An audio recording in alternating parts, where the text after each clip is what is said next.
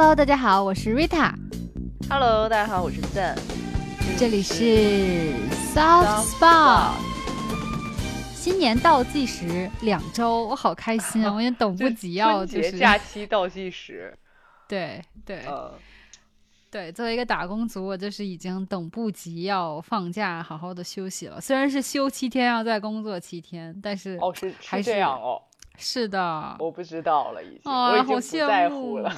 哦，凡尔赛，而且我们的 Zen 要去出发去云南，而且去云南之前还要去重庆，就是一个对西南之行，马上就要成型了，好羡慕他。我就感觉好像比较自由，因为你想想那一天哦出门就那一天出门了，对呀、好好哦，嗯是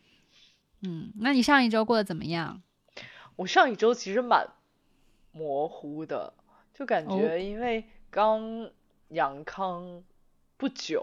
就你身体还嗯没有完全恢复过来，所以有时候还是会懒懒的。嗯嗯嗯，然后鉴于说也是，但是是在一年的开头，你又有又又有一种我要想说怎么好好过完这一年的这种新鲜感，啊，一点点，一点点还是有的。我觉得就只有一点点。啊、OK OK，嗯，对，哎，你还没有养过对吧？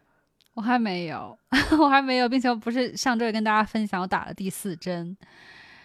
但是现在其实我也很难讲到底有没有阳过，因为我也时不时的会有点头痛、头晕啊，但是也不知道是因为疫苗的后遗症，还是说其实我有就是无症状感染过的后遗症。我觉得不是，我觉得要不就是疫苗，要不就是你有你的颈椎哦，让你说的没错，带到，但我觉得不会，就是你就是那种天选的我是天选之子啊，谢谢。人。天选打工人好惨，而且我这个天选打工人从这，因为我们现在录音是周二嘛，然后我是从这周开始，之前一直嗯还是居家，然后这周开始就是回去要哦上班到返岗，对。然后虽然我知道很多人其实一直要么就是根本就没有间断过工作，要么就是早早就已经返岗了，嗯，但是我相信很多人跟我一样经历了，就是啊，在家过得很舒坦。呃当然不是所有人都这样，但至少我我觉得我代表很大部分人，就是在家过得很开心。然后一想到要复工，我整个人就进入那种你知道，就是放假结束了要开学 前的那种非常 emotional、非常 feeling blue，你知道吗？然后 feeling blue 之后，我就会的那种。我是那种会报复性购物的，然后并且会报复性饮食的那种，对自己很不健康、很不负责任的一些行为，对钱包也很不负负责任。那这个 money going 我就可以留着在下周跟大家分享了。是的，但同时呢，我又是觉得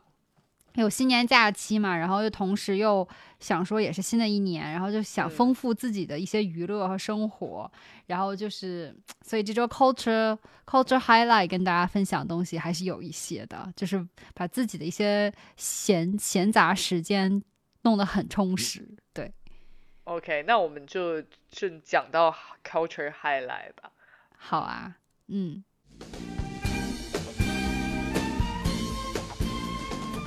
嗯，那你的充实的 culture highlight 是什么？就是我这周要跟大家分享三样东西，一个是我玩的手游，一个哈，这很 我们之前没有分享过的东西，而且我觉得有点难。你你一说它是是娱乐，嗯，没错，它也能算一点文化。我要跟大家讲为什么是文化，因为这个游戏呢，它叫做《食物语》。就是现在知道我以前是有玩这个游戏，但是我停了很长一段时间，因为工作很忙。但是最近一段时间就是休假，然后加上在居家办公，就稍微摸摸鱼啦，就开始说又重新打开了这个游戏。就是这个游戏，如果大家没有听说过，我介绍一下。就是我之所以认为它是一个 文有很有文化性的游戏，是它是以中华美食作为人物的一个卡牌类游戏。然后呢，所以它里面的所有卡牌或者说人物都是以咱们中国的美食命名的，像什么四川火锅啦、剁椒鱼头啦、臭鳜鱼，就是他们这些菜名，其实就是代表了所有的这些人物，就每个人物代表一个一道菜。就直白来讲，然后每道菜又会有自己的一些战斗功能，因为就像阴阳师这种游戏一样，就是你这个人物其实它是卡牌，但是它也是也是作为人物有自己的战斗属性的。就像比如说青团，就这种就是那种治愈类的，可以是给大家净化啊，然后治愈。是治愈类的。对，然后剁椒鱼哦头就是复毒，就是嗯就是施加毒性的那一种，就因为很辣。嗯，对，然后就是各种各样神奇的人物。然后我最近拿出来就想说，因为马上就要过春节嘛，我想他说他这次肯定还会有新的人物跟菜出现啊，果嗯然就是果有啊。但是就是如果大家感兴趣的话，可以在一月十二号去下这个游戏，因为一月十二号它会推出新的人物。然后就是蟠桃主题新的人物是寿桃，好像是这次有这个，对，就是很有寿趣，就是桃它真是是什么？是寿桃是什么属性啊？哎，我还真不知道它是什么属性，我现在还不知道。我只看到一些人物猜是什么属性呢？我感觉应该是个辅助吧，就是因为感觉它是一个，嗯，它没有什么攻击性，你不觉得吗？就是寿桃听起来就是很吉祥如意的那种。它会不会是给自己加血的？哎，也有可能啊，就是就是那种叫什么奶妈型的，对对对对。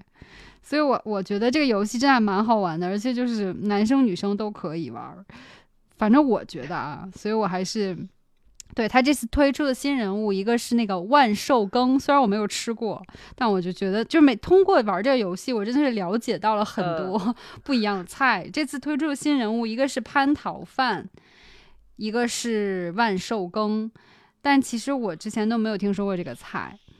然后包括就是我之前道对吧？然后它里面推出很多人物，就是以前比如说我们的古代人在一些寿宴上，或者是在一些宫廷御宴上会出现过菜，后来就可能因为食材没有了，或者这个菜太复杂，还是怎样的原因，就是现在已经失传了。但是他就会从以前那些历史的资料里找到这道菜，然后复刻成人物，然后介绍它这个食物的当时的历史背景啊什么的，所以就还挺有意思的。像我很喜欢就是太白鸭，然后他太白鸭就是李太白嘛，所以他就是很崇拜李太白的一个人物，就很有趣，你知道吧？就他一道菜，他不仅会给你介绍他历史背景和他这个菜的背景，然后也会介绍一些就是历史大家耳熟能详的历史人物，所以我觉得嗯就是又长知识又好玩，我就推荐给大家。然后你如果你是喜欢种田的，这里面也有些农农场元素，然后你喜欢 你是喜欢那种就是做饭类的，它里面也有做饭，就是你要刷新食谱，而且它里面游戏里面食谱是真的，你点进去它会教你怎么做的。然后我我按照它里面的，就因为我的做菜水平一般，我按照里面的那个就是土豆丝。炒土豆丝这道道菜的它那个食谱做出来，就比我平时自己乱炒随便炒炒的土豆丝就好吃很多。对，所以就是它里面元素非常丰富，就是你不不，如果你是喜欢战斗类的，你是可以去玩战斗，去玩那个就是设计一些攻略的。然后你要是喜欢就是什么培养小哥哥啊，那好感度它里面也有那个元素在。养成系，哎，养成系，包括你是喜欢混协会的，它也有协会；然后喜欢种田的、做菜的，就都就是那就是总有一款适合这个游戏你。真的好包罗万象哦。，对对，然后你玩的时候就会有时候会花很多时间了，大家还是注意不要沉迷。对对，就因为 Rita 最开始说她要分享一个作为 culture highlight 的游戏的时候，为什么笑的那么诡异？就是因为我自己知道 Rita 每次玩的游戏都是那种 很就是难形容的，嗯就是不是大家可能可能能想到的。哎，我今天要推荐一款游戏，什么英雄联盟这种，不是 Rita 不屑玩那些有的没的和别人联机的游戏，我就是一个喜欢单机自己玩游戏他总是喜欢玩一些单机，而且那个单机的游戏还不怎么就是需要大家对抗啊，或者对对 特别动脑啊，就很容易就是当他最后说出大家不要沉迷于游戏的时候，就异常搞笑。就是这个游戏其实大可也不也大可不必给大家这种忠告，是了是了，没有人玩《食物语》能玩到很。我就是啊，你玩你你你你上瘾的话，你大概一次会玩多久？呃，我有一次真的是坐在那里玩了一个小时，因为我一一会儿不算沉迷耶，哦，真的吗？哦，那太好了。当然，谁？你以为那些前面的标语写的是大家别沉迷于什么网上游戏，然后然后提示写说大家不要玩一个小时？哦，对不起哦，哎，因为我就是 我就想说，在我们这个单元试着跟大家分享一下游戏，看大家反嗯响如何。如果大家对就是 Rita 玩的游戏感兴趣的话，我们也会再我会再分享就是我玩过的游戏的。对啊，我觉得大家如果就就是去探索一下正常游戏下还有一些鲜为人知的 对，休闲小游戏。哎，我就喜欢休闲小游戏，或者就是单打独斗类的。对呃，，Anyway，这是我分享的第一嗯个。然后第二个呢，分享稍微严肃一点，也不是严肃吧，就是我看了一部电影，就是我很罕见的看电影了。然后呢，我之所以会嗯看这个电影，是因为我先首先介绍一下，它是一个日本电影，叫《昨日的美食》。然后它呢，其实是一个最初是漫画，然后后来改编成了电视剧，然后现在又推出了大电影这样子。然后它其实讲的是是一个很日常的番，然后你可以从名字里听出来，它是有点美食元素在里面的。但是我之所以嗯看它，是因为它的设定很有趣，它是以设定的是一一对中年的 gay couple 在日本生活的，就是首先就是很。它不是，但它又不是耽美，纯耽美的，因为它其实里面虽然是 gay couple，但它不是说是以很激烈或者是很跌宕起伏的爱情线为主，它的设定就是已经生活在一起很多年的一对就很稳定的情侣，感情也不错。然后呢，他们也是想说他们，出现什么问题了吗？没有，他们他这个漫画就是讲他们每天可能是日常生活中和身边朋友也好、同事也好发生一些小琐事，然后但是其实重点还是每天就是两个人回到家里，然后就是这对 couple 其中一个人是非常擅长做做吃的的，所以其实就是又还是美食反正每天会做不一样的好吃的这样子。然后他这个这对 couple 的他们的人物也很很有反差，就是喜欢做吃的这位呢是一个律师，他其实能力很强，但是因为他知道自己身为一个 gay 在日本的社会不是那么的容易被包容和接受，然后就是如果他作为一个高阶律师，然后想要是事业上发展的话，可能就是会受到一些大家的审视，包括你有没有成亲啊，有没有孩子呀、就是作为所谓的社会成功标准来判断他。所以他为了能跟自己喜欢的人就是稳定的度过自己的一生，所以他就选择在比较小的一个律师事务所，然后不会加班，然后不会处理太。嗯，就是社会争议的一些话题的这么一个职务去做，这样他能每天回家给就给心爱的人做饭这样子。哦，，对，然后另一位呢是一个美发师，就两个人真的是感觉就性格和就是职业都是天差地别，就是他是一个很、嗯很天真烂漫，但但不是那种很娘很娘娘腔的啊，但但是是很天真烂漫的一个这么一个发型师。然后就是很喜欢吃哈根达斯，但是经常被教育，因为哈根达斯就是还是蛮贵的，就跟普通的雪糕比起来是稍微有点雪糕杀手的。虽然现在雪糕杀手已经很很厉害了，但是 哈根达斯相对来说还是贵一点的。然后呢，他们两人经常有一些小摩擦的地方是在于，就是这位律师很想给两个人省下钱以后养老，所以比如说同事送他的苹苹果啊，就说老家特产啊，他都会很喜欢去拿过来。这样的话，两个人的开销就能节省下来。但是呢，这个发型师又是天天就是你就比较个性，没有那么的。呃，谨慎小心，更大条一点，所以他会有点大手大脚，然后两个人会因为这些性格上的差异有一些小摩擦，但是总是能在一顿晚饭上就是就是解决掉所有的争端，然后吃的开开心心，然后就是开始新的一天这样。所以他漫画主要是讲这些日常情节，然后这个电影呢，就是以他们两个人去京都旅行开始嗯，讲起，所以你就能看到很多京都那些就是著名景点的画面，以及就是晚上赏叶子啊那些风景，就可以看到很多这些，你看着就很舒服，又想起了在日本旅行的生活。嗯，然后明明这个律师是一个很很谨慎、不愿意花钱的人，却愿意请自己掏钱请他的爱人一起去京都旅行，所以就是两个人一路上就是。那个发型师都在想什么？他是生病了吗？还是说他是要跟我分手吗？为什么要请我去京都度假这样子？啊，然后后来其实引发一些就是背后的故事，然后展开一个这个故事线这样子。对，然后其实他电影跟原作一样，更偏日常向，没有什么太嗯、呃就是什么样的一个悬念啊，或者说是一个很激烈的冲突都没有，就是很日常、很缓慢的一个讲故事的感嗯觉。但是当然中间你也能看到他们做一些当地的美食，自己家里的美食啊这些，所以就是一个很温馨。很轻松，然后我觉得还蛮适合冬天看的这么一部电影，嗯对，推荐给大家。嗯 就因为有些人看完恋爱电影是很想谈恋爱嘛，对不对？但你看完就没完全没有任何感觉。不会，我只会说啊，磕到了。就是我可以没有甜甜的恋爱，然后我的哥哥们一定要有谈恋爱的那种。好，OK OK 对对，而且这个它的主题我觉得很不一样，是因为它不是那种两个就是陌生人，然后比如说相看两厌啊，或者说是一见钟情，然后展开一段恋情，它不是这么一个故事线，它是一开始两个人就是很平，已经很。很很长时间交往的一对情侣了，所以就是不太一样的，对对对，更日常生活一些，我还蛮喜欢看这种的，对，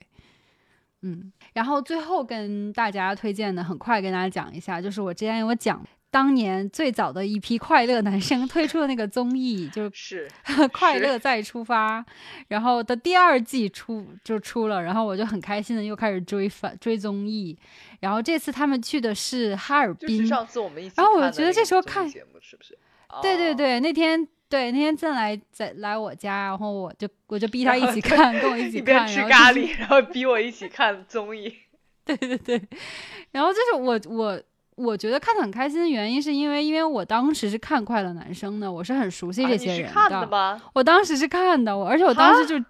我没有说很疯狂的追星的那一种，但是我当时是看过的，所以我是知道这些人的。然后就是你当时十几年、十五年前应该是十五年前追的那些，不是追的那些，就是看的那些人，然后现在然后再去看，就会有一些熟悉感，然后再看到他们过了这么多年，还有那些。很亲近的友友情在，然后你就会觉得很有趣，而且他们就真的很自然、很真实，然后就是很傻。其实就因为这个，就几个三十多岁的大男生，四十有有两个四十岁大男生在那里追 跑打闹，然后我反正是看着会觉得蛮开心的。而且就是你不懂旅游的时候，你去看看别人在外面旅游，就也蛮开心的。而且我从来没有去过哈尔滨，然后我就看看黑土地，然后那边的澡堂文化、冰雪文化，就还蛮有趣的。就是如果大家就是感兴趣的话，可以去看一看，还蛮开心的。对，嗯，这就是我的这周的 culture highlight 了。你呢？你的 cul 你的 culture highlight 真的就感觉还蛮海纳百川的。是的，所以我每天在家过得好开心。我一想到要复工了，好难过。就是从一下从快乐天堂到了就是你知道 社畜地狱。没错。那我的话，我这两周其实看了两部剧。我自己觉得都还蛮好看的。我这两周真的是在看剧上颇有一些运气在。哦，啊，快来分享一下。因为，但是其实听完了你，你听完了我说，大家会觉得说，哎，这两部剧大家很有保障。呃，第一个是一个韩剧，就是宋慧乔的《黑暗荣耀》。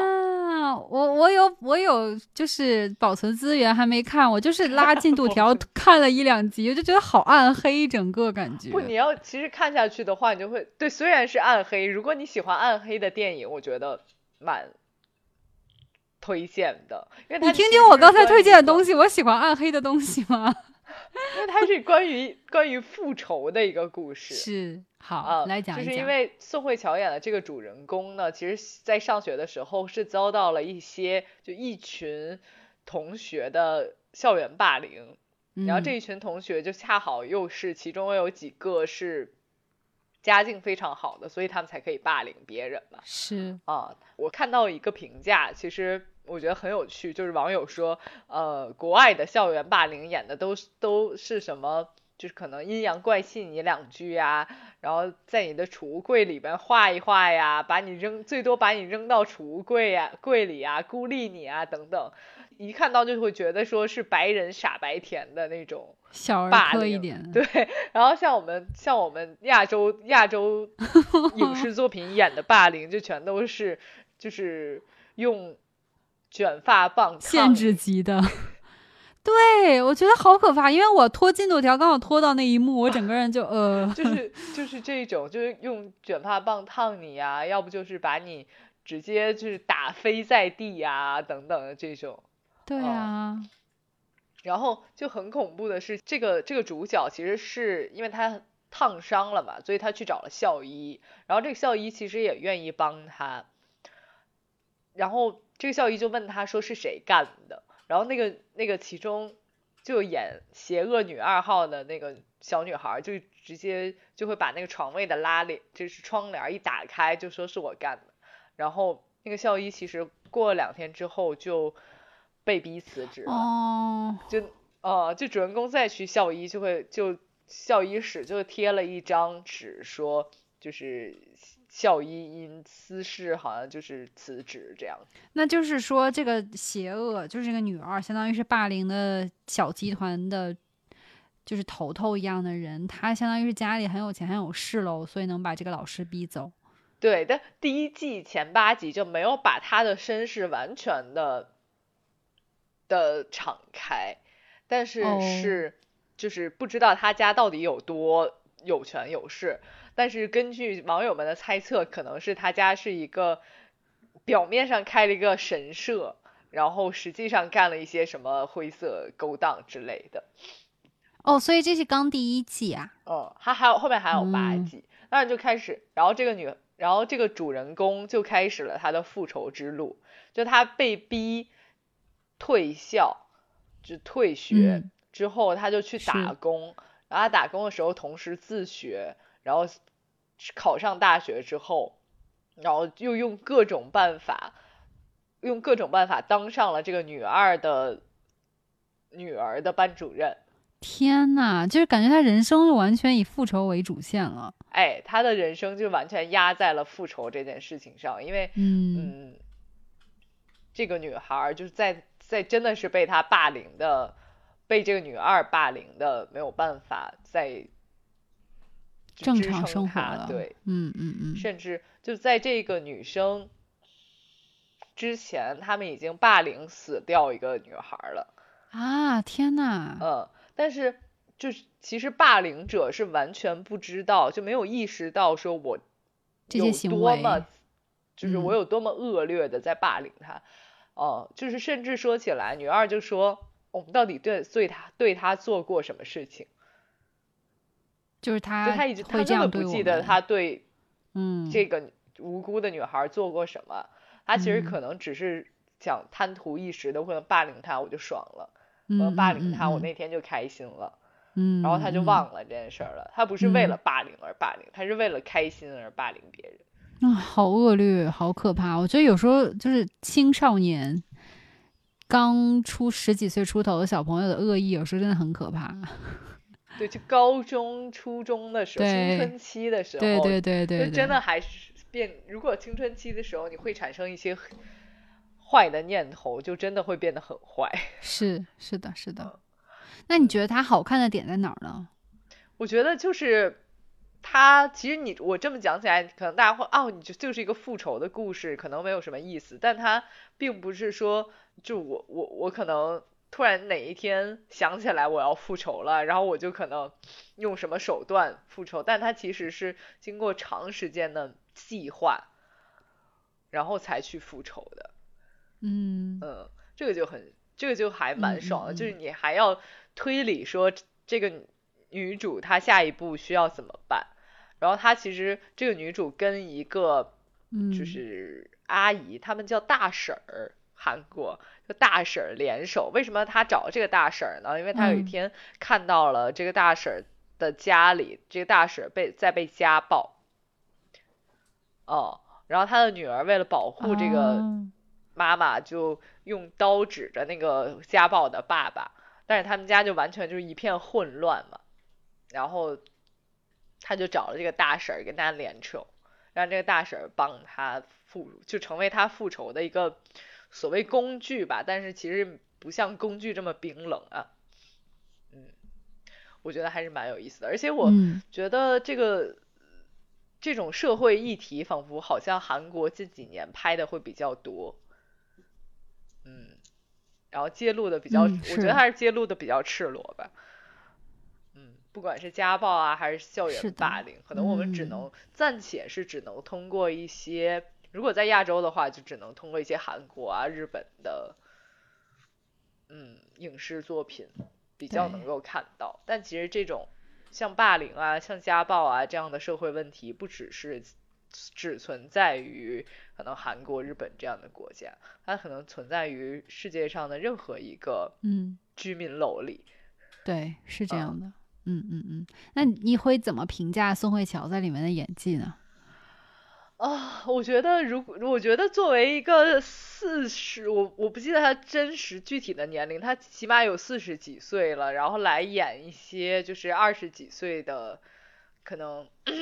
大学生，或者说就跟一些二十几岁的。女二或者男二演对手戏也没再输的，他还保养的蛮好的。是我前一阵有看一些公号说他脸垮了，但我没觉得，我觉得他还是很美的，而且就越来越有味道的。嗯哦，而且他那个发型也还蛮好看的，就每每一每一年或者说每一部代表作，起码他自己表现的状态还都是能让观众接受的，而不是那种就我可能。二十几岁、四十几岁，非演二十几岁，就完全大家一眼能够看出来说，你根本不是这个年龄段的啊！你干嘛要演这个角色？对，他没有，我觉得还挺好的，就是起码不违和，我就觉得还蛮厉害的。嗯，因为他上一部演的好像是现在正在分手中，还是另一部，然后那一部我我也是快快扫一眼，就觉得好像评价，反正大家评价一般。就可能剧情有些俗套，但是这个感觉一下就是他的设定还有故事，就是风格一下就跟他平时演的不太一样，就还蛮冲击的。然后他们就有说说这是跟他前夫两个人在较劲，就是看离婚后谁混的比较好。因为宋仲基凭借就是就是小儿子那个剧以及前面的文森佐，就是感觉是一下子事业大丰收。然后最近还有他的英国演员女友。对，然后就感觉说大家都在看宋慧乔的这个手牌打得好不好啊什么的。当然两个人就是分开就是两个人的事情了，但是就我觉得还蛮有趣的。哎，但是我觉得这部剧比小儿子更火。哦，真的？嗯嗯，好。是的。嗯，OK。而且他，而且我觉得宋慧乔这部剧里不单是因为他是宋慧乔大家才去看。就是因为这个剧本身，剧就本身很好看。它如果不是宋慧乔，换成别的随便哪哪一位韩国女艺人，也都会很好看。了解，嗯，那这奈飞在韩国布局还蛮成功的。这么说来，奈飞这几年真的每出一部就，也不算每出一部，就出了很多部真的很好看的韩剧。对啊，对，是的，嗯，是。OK，那你第二部剧是什么呢？啊，我第二部剧是看完了《白莲花度假村》第二季。啊，第二季还跟第一季一样好看吗？我觉得如果一定非要比较的话，我觉得第一季会比第二季好看。因为为什么这么说呢？是因为我觉得第二季出现了一些，诶，很不能理解的人物性格。嗯。呃，他虽然也是通过一个个人物来表现他们的故事。或者，然后表现，然后最后把它折成了一个就在度假村里面发生的可能命案，但那个命案尸体最后才会揭露到底是谁，然后是怎么样一个圈套。但是就会有很多，相比第一季、第二季会有一些，我就是我举个例子，就比如说有一个白人精英男，他是 Stanford，我忘了是哪个大学，反正就类似这种常青藤大学的，就是。毕业生这种很优秀精英，哎，他就是那种白白人男特有的那种很政治正确，嗯，三观很正确，但是但是只存在于脑脑子里。就比如说，他们其实有一个人物，就是他他其实最开始跟他爸爸，他爸爸其实就是找了这个我忘了叫什么这个意大利女孩，嗯，然后这个意意大利女孩实际上是提供一些特殊服务的，在酒店里面。啊，然后这个爸爸就会在他们就是儿子和爸爸就是三个三代人的饭桌上就会说这个说那个评价这个儿子说你不要跟他有太近距离的交往，因为他爸爸知道这个女孩的职业是什么嘛。然后没想到这个儿子这个白人男也知道，但精英男就会抨击他爸爸说，就是说这些。提供特殊服务的人，他们也是有尊严、被被压榨的，什么什么的，你不能看不起人家什么的。然后，然后转转眼他自己也花钱和这个女孩怎么样怎么样。就是你，我我的点就是在于说，你一方面会觉得他们是被压榨的，然后你一方面又要又要享受这个服务，就又要 说白了，你又要压榨人家，就很嗯，让让人无无法理解，就双标嘛，对我我自己不觉得是双标，我觉得可能很这个就是现代社会很多 白人男的 嗯，OK OK，对，然后或者说，然后最后这个这个精英男呃还为了拯救这个这个姑娘，但实际上是被他骗了啊，但是为了拯救这个姑娘，管管他爸爸要钱，然后大概要嗯了五万美金吧。嗯 啊，然后给到这个女孩儿。嗯，好吧，因为我没有看过这个剧，所以我不太知道它大概是怎样。对，这个只是我我觉得说我觉得不合理的地方，但是 OK OK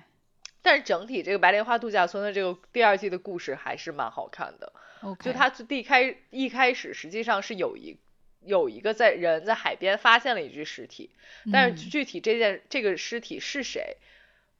不知道，一直都不知道，嗯。直到演到最后一集。哦，然后会会发现这个尸体实际上是被别人陷害的，但他自己自己也不知道，他的嗯。我就不剧透了，他自己也不知道他自己就是是上了这个套儿的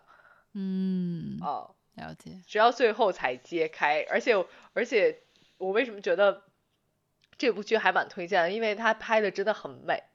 嗯。他在西西里嘛，西西里那个四季酒啊店应该是，然后就在度假，所谓白莲花度假村就是就是这在这个酒店里面嘛，然后就非常美，西西里的各种景色，然后包括海滩，嗯嗯嗯。嗯，我我因为我去过，我当时觉得，对我当时去过，虽然我当时只去了一天，然后我也没有去说他们嗯最著名的一些一些个，就你是去了一天就走了，是不是？没在那儿住对对，啊？因为我当时是一个人去的，然后一个女生在西西里岛，然后当时很多人又跟我说西西里没有那么安全，虽然我去了之后觉得哦并没有那么夸张，哦是吗？对，但是就我还是只去了一天，然后但是在那一天我觉得就过得好梦幻，你知道吧？因为那边风景，我虽然只去了它的首府那个帕帕勒莫巴勒莫。嗯哦，但是那那边的海景也好，还有他们整个的建筑也好，已经让我觉得非常震撼了。因为西西里在这个地方就是那种，它的天它是天主教、伊斯兰教都有汇合融合的一个地方，所以它的整个的那异域风情非常的强烈，然后建筑嗯都是老建筑，然后像建刚刚提到的海滩，就是因为就是就是环海嘛，所以风景非常非常美，然后人也我接触到人也很热情，所以我觉得你一说我就觉得啊天呐，我能好像能想象那个那个地方的样子，一定哎，很美。那你为什么会一个人去西西里呢？因为当时我是，呃，怎么讲？夏天有一个夏天，我在那边一边修语言的课，一边在那边生活，所以其实周一到周五我都是要上课的，就只有周末可以出去。然后周末出去，然后其实意大利修园的课，对，在大概哦我大三的时候吧，在那边暑假待了一个暑假，上语言的嗯课，然后修学分，然后顺便就可以在外面旅行嘛。但是因为只有周末可以出去，然后其实我很多朋友也就是周末一般就喜欢就待在意大利，更就是我们当时在佛罗伦萨，他们在佛罗伦萨附近啊，或者喜欢去法法国、德国这些。然后，然后大那那些美国同学又觉得说啊，西西里很不安全，有黑手党啊什么的，但是就是 就是很很很过时的想法。我们这一期真的觉得就是集中体现了白人思有时候脑袋有偏见，对，想想不通的地方。哎，因为就是我去的时候是没有感觉到不安全，虽然确实怎么讲呢，就是很明显不是那些欧美发达国家的感觉了，已经有一嗯些就是，嗯、败偏下或者说有有有是有对对有一点点破败，但是嗯，不至于说不安全，至少我当时的感觉是这样。所以如果让我再去的话，我当然我还是会找朋友一起去，毕竟一个女生自己一个人旅行还是稍微有一点点顾忌在里面的。对，是的，嗯，但是风景真的很美，嗯。OK，所以关于一个人旅行，我再问核心问一个问题，因为我觉得很多人不一个人旅行，不是因为说我怕不安全，他更多可能觉得一个人旅行好孤单。哦天呐，完全不会啊！我就我我玩的好开心的。我我首先我本来就不是一个容易感到孤单的人，相信大家如果就是有听我们节目，也能感觉到我是一个很能自得其乐的一个人。然后，而且一个人旅行的好处很多的，就比如说你可以就是做你整个行程的安排者，因为如果你跟很多人旅行。然后你就会两个人要得商量着来，包括我们两个人的生活习惯呀。然后比如说就决定，比如很小一些决定，住哪里、吃什么，然后怎么样一个行程安排，这些东西都是要商量着来。但如果一个人的话，你就可以完全按自己的这个步伐和喜好去做所有事情。所以一个人旅行有一个人旅行的好处，但是就是当然坏处也有了。就比如说你。呃，在住酒店的时候，你肯定就花费比较高。像我当时干脆就选择没有住了，我就在在火车上住了一个晚上，就是因为它是有一个过夜火车可以到那边，我当时就选择了那个，这样我相当于就火车票就包了住宿，就有点穷游了。我当时其实，然后嗯，可能就是安全上有一些顾虑，尤其是一个女生，倒不不是说因为性别的原因啊，但是确实是有这个有这个问题在里面，对，然后。但是就是好处也是有的，所以就是看自己吧。对，嗯，OK，那我们 culture highlight 说完，我们说一下本周的 tip 吧。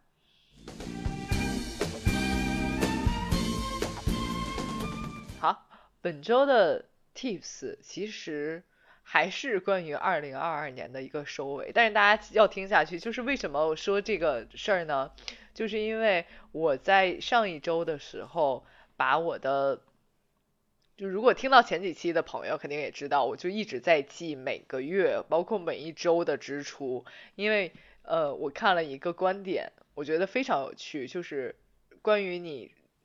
自己知道你什么时候该 fire 的时候，嗯，不是说被炒鱿鱼啊，就是你可以完全退休了，你财务自由了的时候，你可以有一个衡量标准，就是你一年花费的钱，我们不说它是。赚的或者比花的多，还是花的比赚的多啊？我们就只是只记这个支出的话，你一年的支出乘以二十五，就是你完全可以呃 fair 了，你不用再工作了，你只用把这些钱拿拿起来，可能做投资啊，甚至甚至就吃利息啊，就可以活下去的，活到退休的一个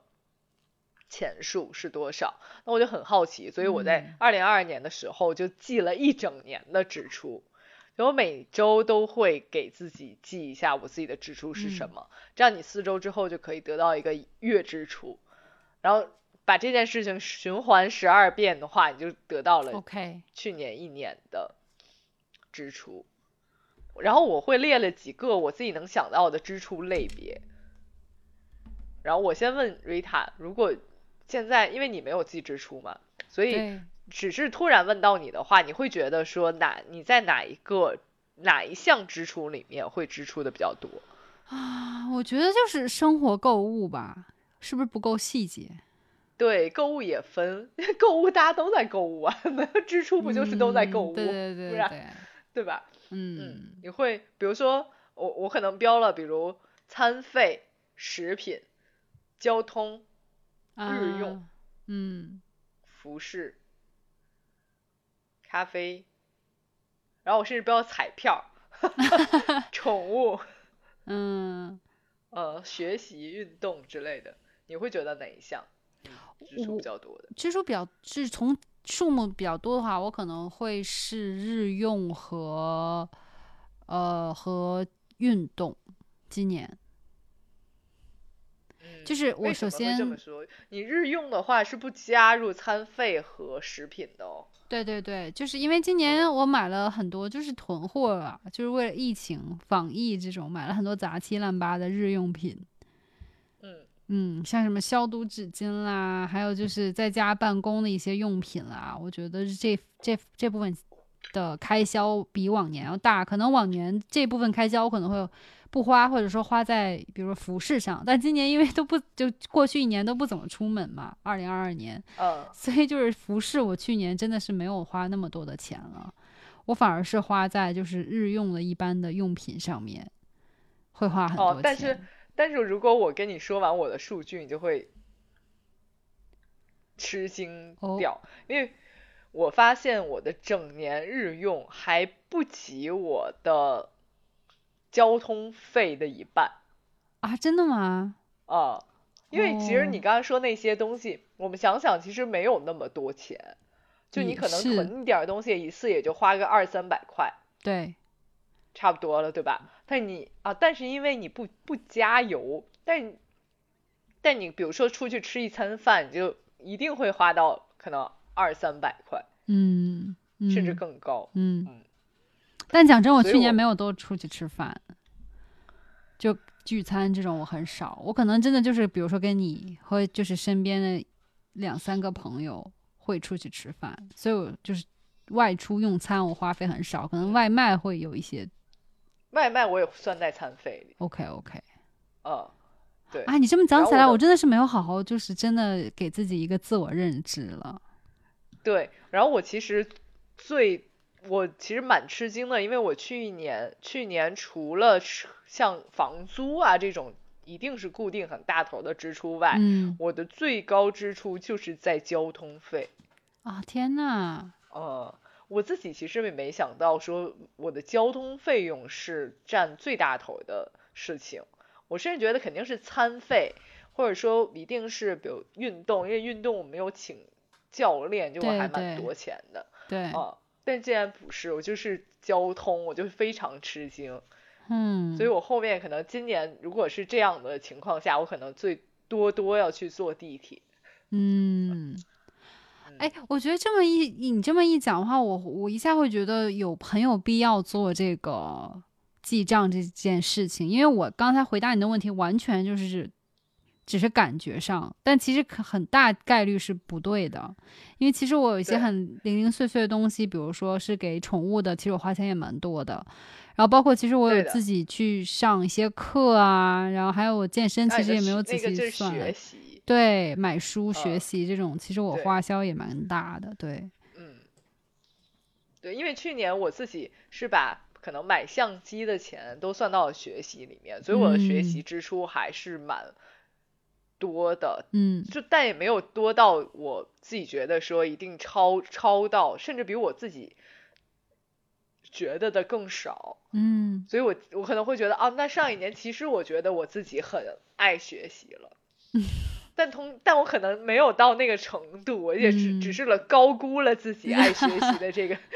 嗯。我自己高估了自己爱学习的这个劲头，嗯嗯。嗯，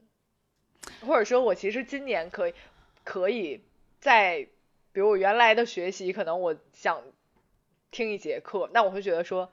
啊，这个课好像。比如十节就要花几千块，好贵哦。嗯的时候，我可能自己就是找找资源，甚至哪怕就可能就换一个免费的课听这种，但其实没有。就是如果这样算下来，我加上我想听的课，也并不会让我自己的在学习这项超标。是嗯，就嗯还是在在可承受的范围内，所以在今年可能我记完了会觉得说，那今年我我在学习这块儿就可以自己自我放纵一下。嗯。嗯，哎，我觉得你这个还真的蛮有帮助的，就是对自己好像也重新认识了一下，对不对？对，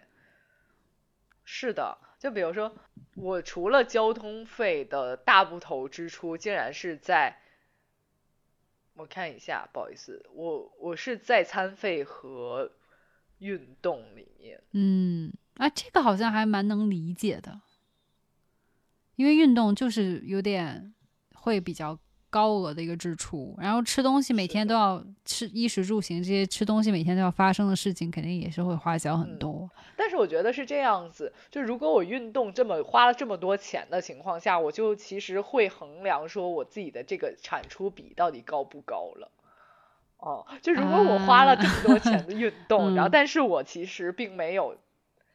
变得更健康，甚至哪怕我生病生的更多了，我就觉得那这笔钱你可能是你要不就是没花对，要么就是你在其他方面嗯有做的太不好，以至于就把你这个运动的成效给抵消掉。嗯，效果抵消了。嗯，天呐，我觉得你这个记账好有好有帮助哦。对，就不仅是了解自己，而且还是就是相当于反思自己的一些对的行为和看完了之后有有生活习惯的正确会有一点点就是自我反思，然后又又可能会有一点点心灰嗯意冷。不要心灰意冷啊。冷在呃，我本来是想说图图一个，就是我要看看自己攒够多少钱，我就可以 fire 了。我就虽然我现在可能自己也在 fire，但是但是我自自身知道你后面肯定还是要工作的，不太像那种。然后呢，我我原本的计划里面，我可能 fire 的话不会有特别多钱，就不会就是那种遥不可及的钱。嗯嗯嗯，自从我记了一年的账，然后乘以二十五之后，我就就是我的沮丧就在我可能成发现我我好像挣不到我 fair 的钱，这会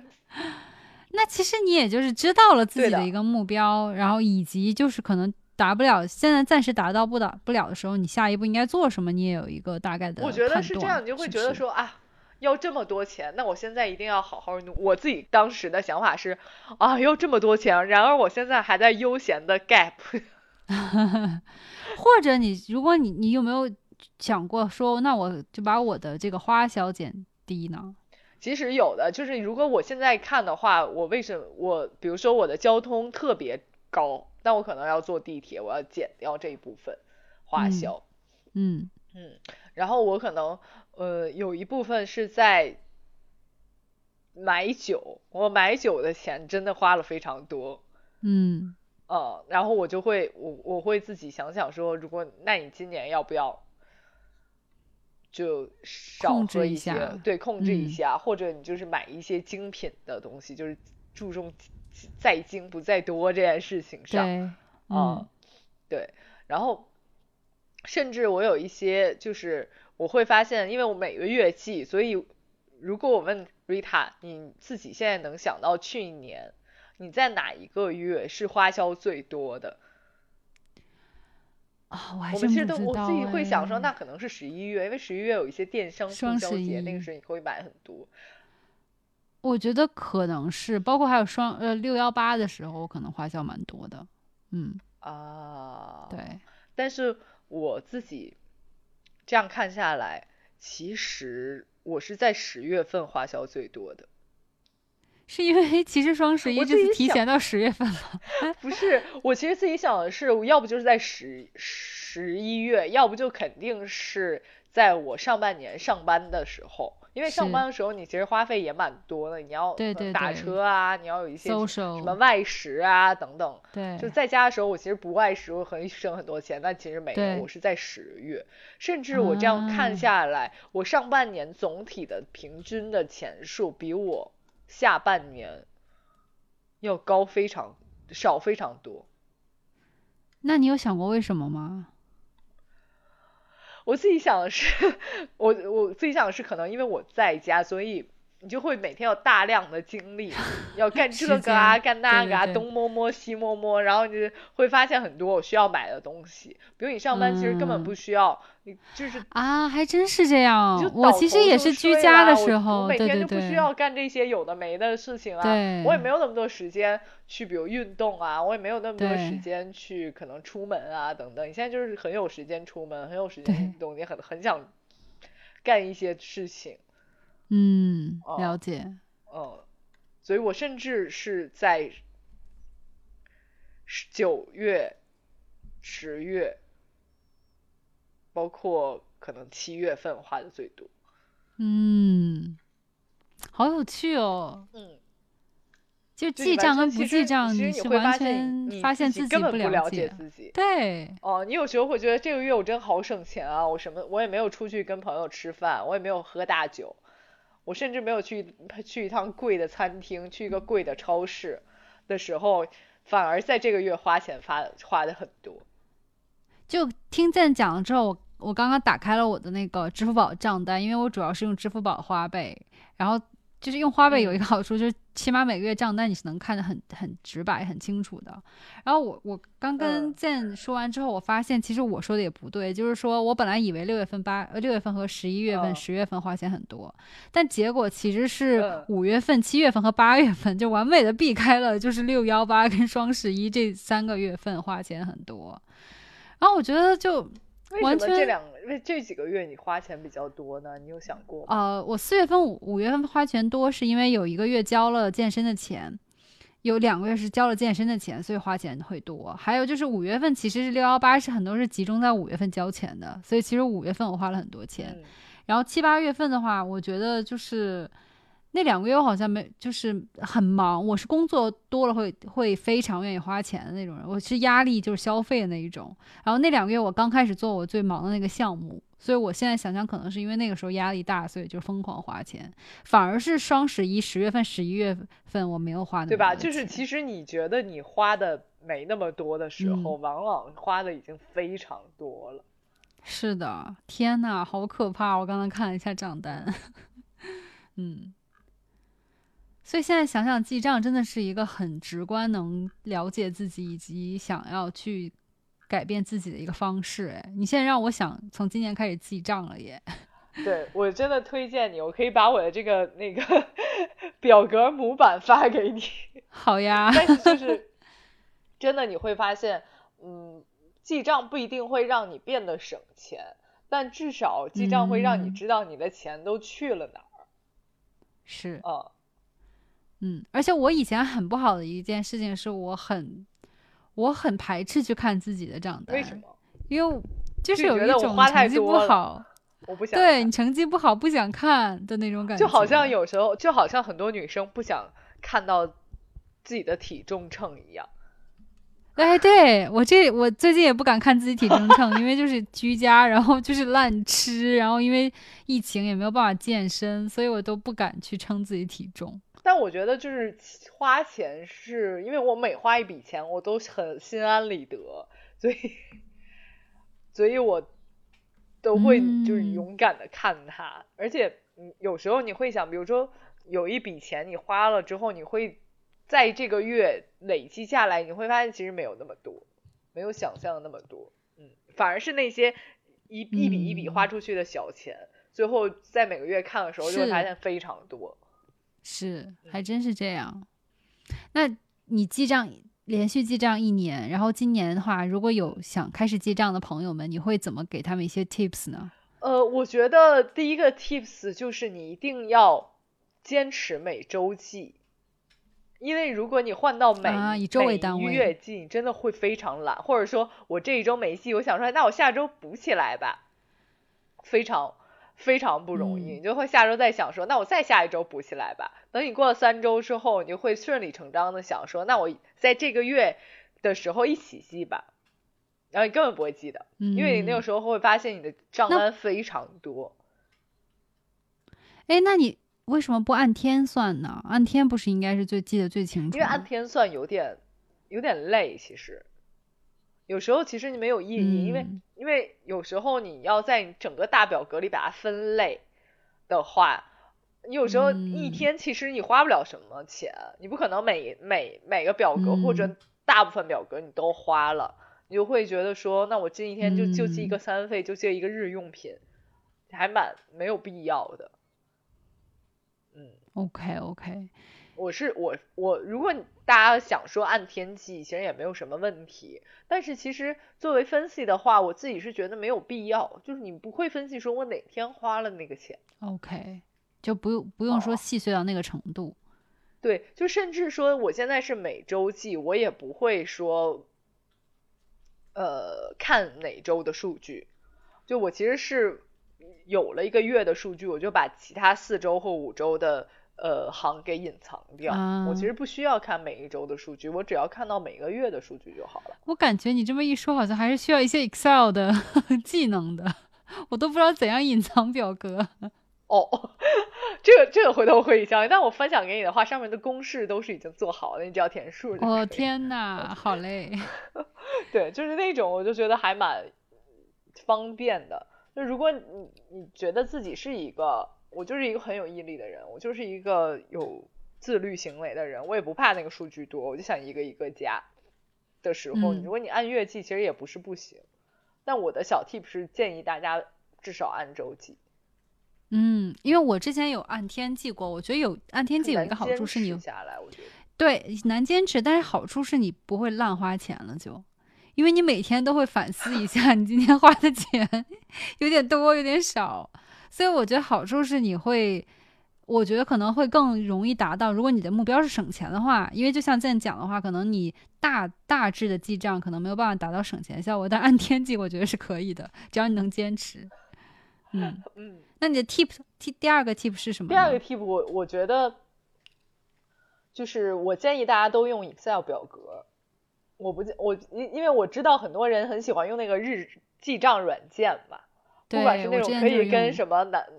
明星对我之前就是跟对话的啊，对对 对，还有那种就什么呃，你存了钱之后，什么有那种招财猫就会给你个金币啊，还是什么东西的那种那种，嗯，反正就是有的没的那种记账软件。我之前也自己用过，但我会发现说，我每一笔如果不来的不来得及时记的话，我就会记记不住。然后我这这个行为多了的时候，我就根本坚持不下去了。OK，那那你会说推荐大家就统一用一种付费方式吗？比如说我就是用支付宝的花呗，或者我就是用微信支付，这样会更方便。我觉得对不对不不用，这是我第三个 tip，就是我觉得不太拘泥于你一定要怎么样。就是如果你是一个，我就是想就这些银行卡，我我、嗯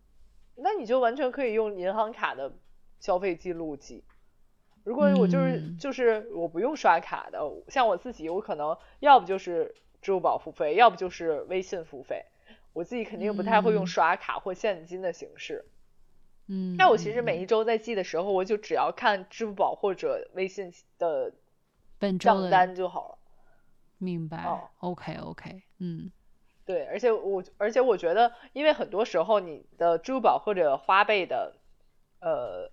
记录里，嗯，比如说你在拼多多或者你在淘宝买的，如果你不是按周记的话，你很容易我就记不住我这一笔到底花什么，你还要到淘宝或者拼多多的购买记录里再翻你到底花了什么。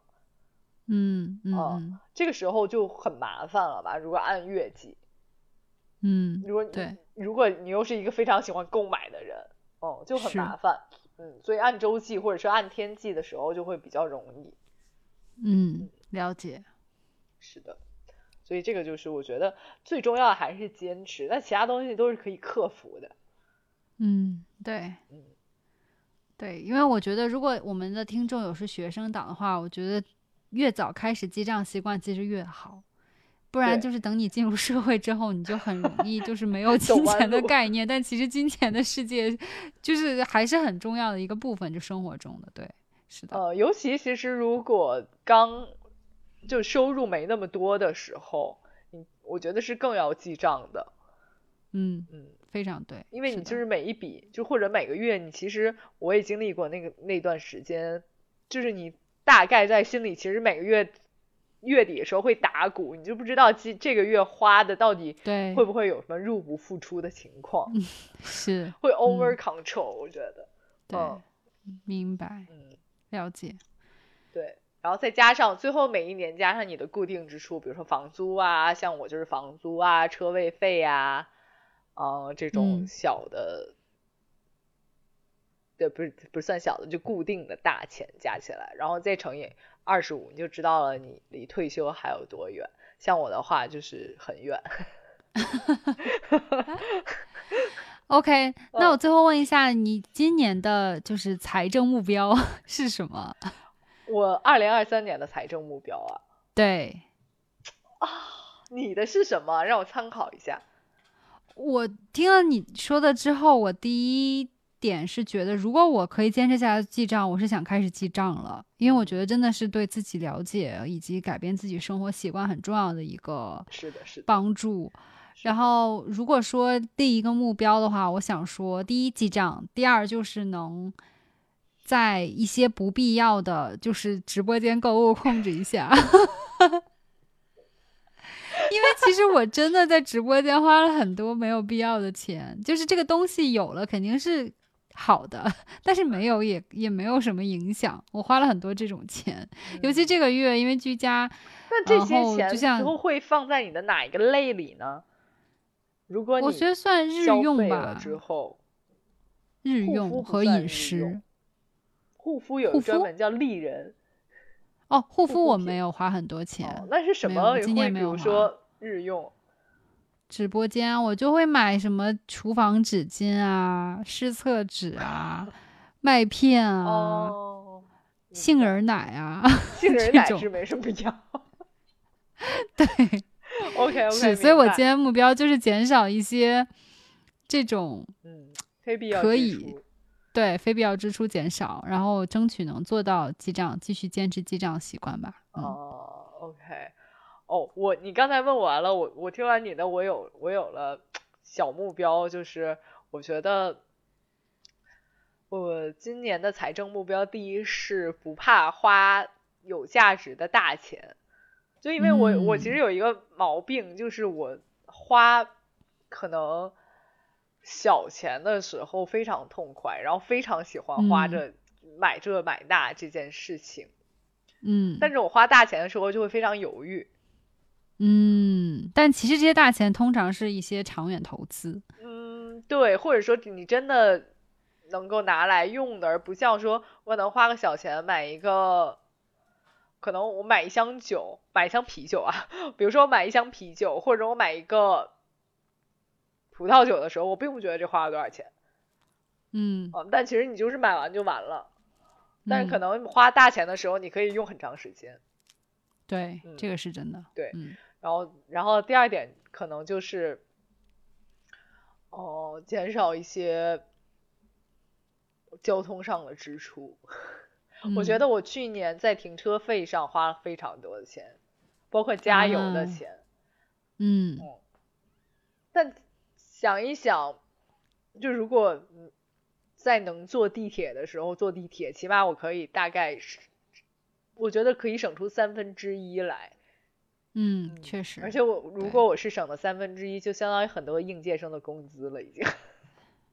确实，而且我觉得也是绿色出行嘛，对不对？对，对，是因为我每一次去，比如说我健身的时候，我就很不喜欢坐地铁，我就很喜欢开车去。然后我健身的地方又非常贵，所以我大嗯概花了很多钱在停车费上，我觉得。嗯，嗯，了解。OK，嗯好的呢。